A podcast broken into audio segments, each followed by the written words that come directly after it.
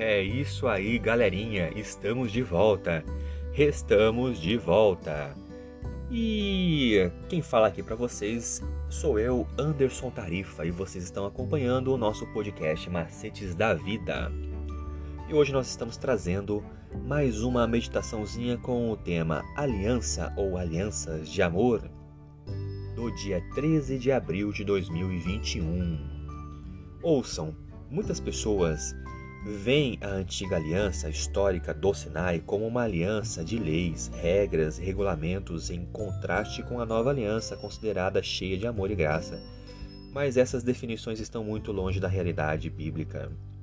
Muitos estudiosos judeus e cristãos corretamente consideram Deuteronômio o livro da aliança de Israel, pois ele contém a repetição da aliança de Deus com o seu povo.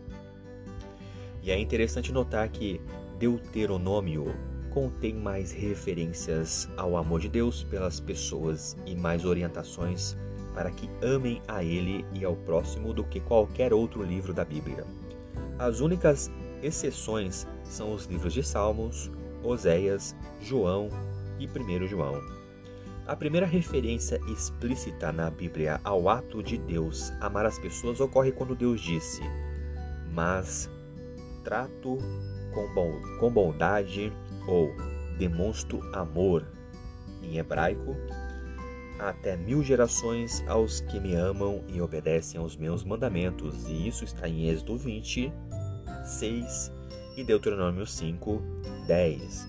O amor de Deus por seu povo, por órfãos, viúvas e estrangeiros é repetidamente confirmado em Deuteronômio o Shema, proclamado por Moisés após a repetição dos Dez Mandamentos, continua: Ame o Senhor seu Deus de todo o seu coração, de toda a sua alma e com toda a sua força. Jesus o chamou de o grande e primeiro mandamento, em Mateus 22, 38. A mensagem central de Deuteronômio, o livro da aliança do Antigo Testamento, era: ame a Deus e guarde os seus mandamentos. Observe a ordem: primeiro, amar a Deus e segundo, guardar os seus mandamentos. No plano divino, a obediência aos mandamentos de Deus nunca foi um meio de ganhar a salvação e o amor de Deus, mas sim um serviço e compromisso de amor. Ao longo de Deuteronômio, o convite para ser fiel à aliança está fundamentado no amor. Primeiro existe a transformação interior, o amor. Depois, a expressão exterior, obediência aos mandamentos de Deus. E para isso, para que isso ocorra nessa ordem, o Senhor precisa escrever a sua lei em nosso coração, o que ele tem prazer em fazer. O grande ensino do apóstolo Paulo a respeito da lei de Deus é o cumprimento da lei é o amor, em Romanos 13:10.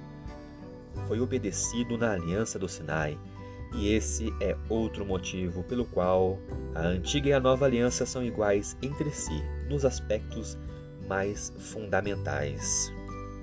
Onde o segundo grande mandamento se encaixa nessa lição de vida? Ou ele não se encaixa? É isso aí, galerinha.